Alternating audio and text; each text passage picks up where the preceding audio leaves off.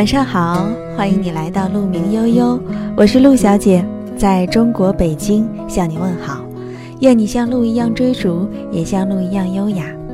你今天过得还好吗？很多时候，我们都说爱是一种感觉，是一种看不见的东西。嗯，我今天要和你分享的这篇文章，它的题目是“爱要看得见、摸得着、攥在手里”。结婚十五周年这天，老公推掉了一个看起来比较重要的应酬，安心回家吃饭。我在厨房里倒腾，做了他爱吃的小炒肉，等他回来。他到楼下电话给我说：“我在商场里转了半天，想给你买一个礼物，又怕你不喜欢，你告诉我吧，你最想要什么？”从内心来说，我早就看上了一款背包。但楼下这个购物中心恰好没有他的专卖店。葡萄酒已经蒸好，说好了晚上去看电影，估摸着时间已经来不及了。我显得很大度地说：“赶紧回来吃饭吧，都老夫老妻了，就不要在意这些形式上的东西啦。”晚上看完电影回来，我们吃了爆米花，喝了果汁，讨论了剧情，感叹并回顾了这些年在一起的点滴。临睡前，我突然意识到，今天和昨天一样，没有什么区别的就过去了。如果我稍微坚持一下，他或许就会带一个礼物，也许是一个新型的钥匙扣，或者是一套不太合身的衣服。总之是显得他生活常识缺乏，并且不太懂我。这份礼物不一定是我缺的。但一定是记录了今天的时间，留下了这件事情的印记，带着这个时候的心情和气息，在我们庆祝结婚三十四十周年的时候，这些东西或许早已被压在箱底，但翻开时就会记起今天两个人的宴席，我们以珍重的方式度过了这一天。然而，并没有。转过身，他已经轻微的鼾声了。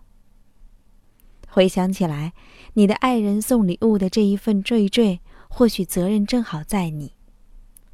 送花的时候怪他浪费钱，送衣服的时候唠叨款式太土了，买的手机觉得型号不中意，托人带回来的最新电脑，你说尺寸太大，放不进随身的挎包里。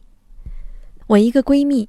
先生从香港买了一条皮带送给她，她情面上不屑反怪，说：“跟你说过多少次了，皮带是有码数的，并且要配衣服，要自己去专柜试，你怎么就不长记性呢？你看看，现在就明摆着不合适，浪费钱，浪费感情。”她的先生自此以后长了记性，再也没有主动给她买过礼物。女人呐。常犯的错误是礼物当前看到物再想到礼，用物合不合心、满不满意来衡量礼到不到位。别怪男人不解风情，他们在这一方面的脑洞哪像女人那样时时刻刻开着呀？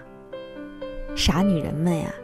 一锅红烧肉，纵使烧黑了、烧糊了，盐太多、水太少，其间的难度和心意，也比一辆带盐的吉普车来得更不容易。另外一个朋友和我画风完全不同，每逢重大节日，她都会提前敲打老公，提醒他买礼物，具体到某一个品牌、款式、价格，某一样很具体的东西。所以，当你不经意地瞥见他手上的戒指、手表、包包，他会轻描淡写地说：“老公送的。”这样的好处，直白明确，不走弯路，也挺好。可不知道为什么，我总觉得钱货两清的感觉，又少了点滋味。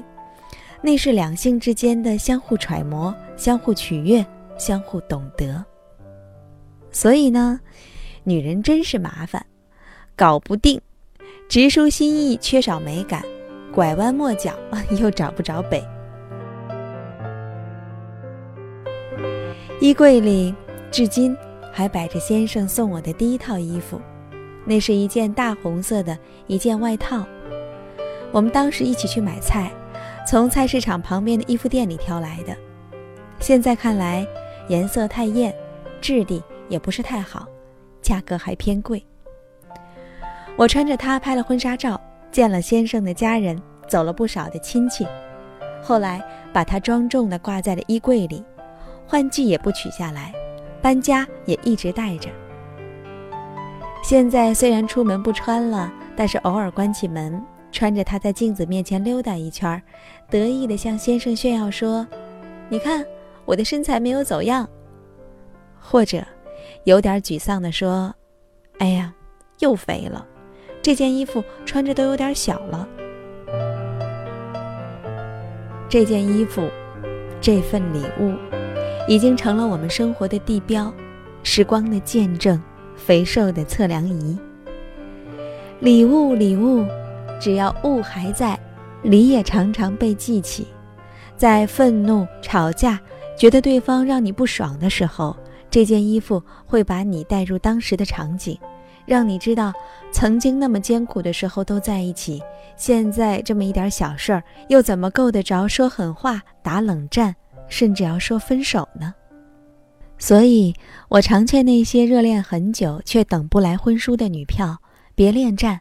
一把年纪的人都是情场上的狐狸，没空无休止的玩聊斋，这跟独不独立、现不现代、新不新派没有半毛钱的关系。而是在男未婚女未嫁的对等环境下，在婚姻自身含义和欧美还有几条街的差距的情况下，这一纸婚书依然是我们所能呈现诚意的最好、最金贵的互相的厚礼。如果可以，我也极力推荐一场未必盛大但一定要有的婚礼。每一位新娘或许都期待过嫁衣。那也是一轮新出发的标志性事件。我也希望这事件被记忆、被标记，回忆起来有具体的时间、地点、人物、事件，有当时你凝视对方的泪眼，有戴上戒指时手上微微颤抖的温度，有坚定的一生“我愿意”，为未来漫长而必然会越来越平淡的婚姻。留下不同于锅碗瓢盆的记忆。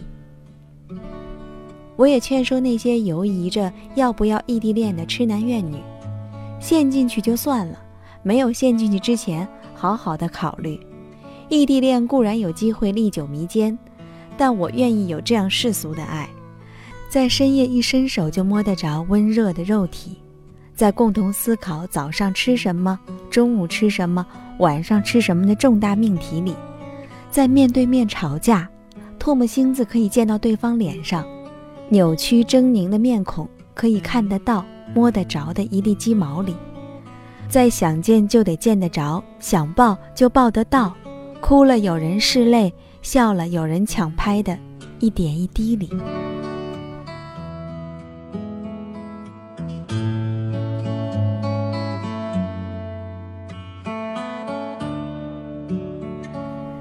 另外一个异地苦恋的闺蜜，五年多的爱情输在了一次住院上。她怀孕三个月，两个人暂时又没有决定要一起生活，正赶上男朋友出差，纠结再三，还是决定不要这个孩子。孩子在腹中长大，已经不能等了。她独自一个人去了医院。当孩子脱离她的那一刻，她觉得和男朋友之间的关系也断了，没有了牵连。对你爱爱爱不完，不仅仅是一种感觉、歌声、誓言，让你心花怒放的话，而是在你有需要的时候，最缺的那些就在身边。没有办法，一辈子真的太短。当你还觉得时日不多，不知道怎么打发时间的青春年纪，觉得爱情如此多的酸甜苦辣的时候，一转眼。就不得不承认，生命太短暂，不知不觉就来日无多。爱也要抓紧时间。生命太短，用力活，尽量爱，抓紧机会，懂得接受、表达、反馈，找到方法，不浪费时间。我要这并非可有可无的形式，用以填充这承托号称内容为王的人生。爱有很具象的表达，有陪伴，有关心，有体贴，有温存，有你想要的礼物。当这样的爱在你面前，你也会给对方相同或加倍的回馈。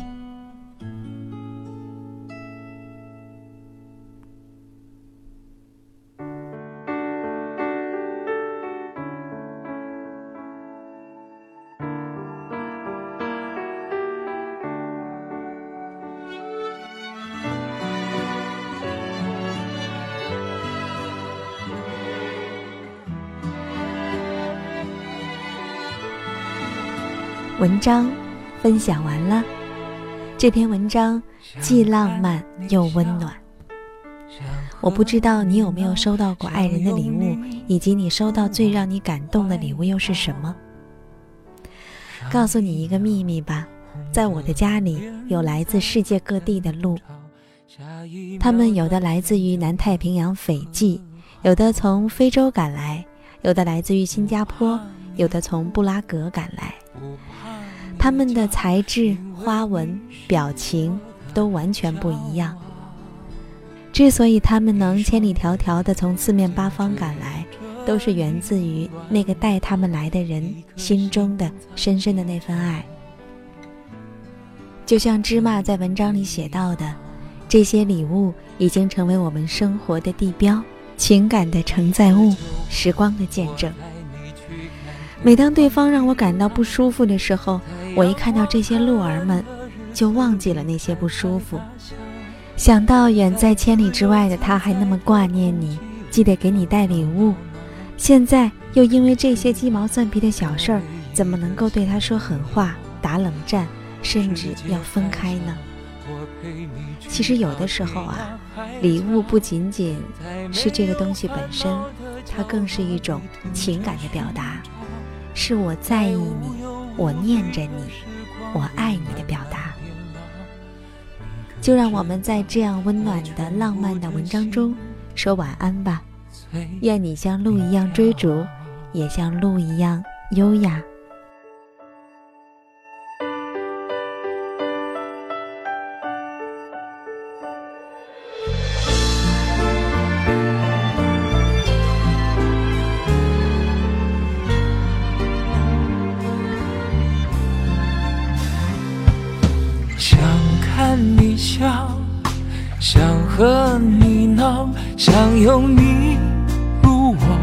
怀抱。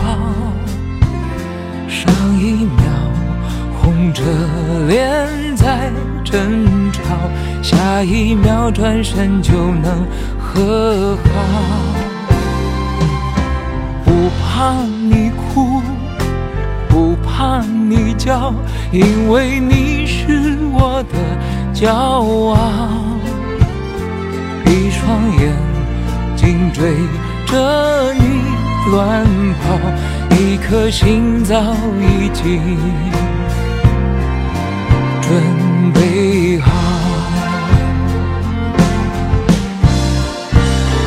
一次就好，我带你去看天荒地老，在阳光灿烂的日子里。开怀大笑，在自由自在的空气里吵吵闹闹。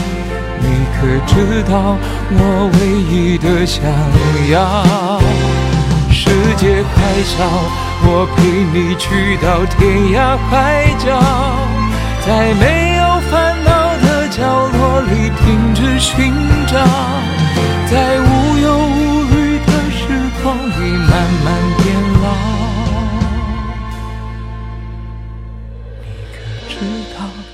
全部的心跳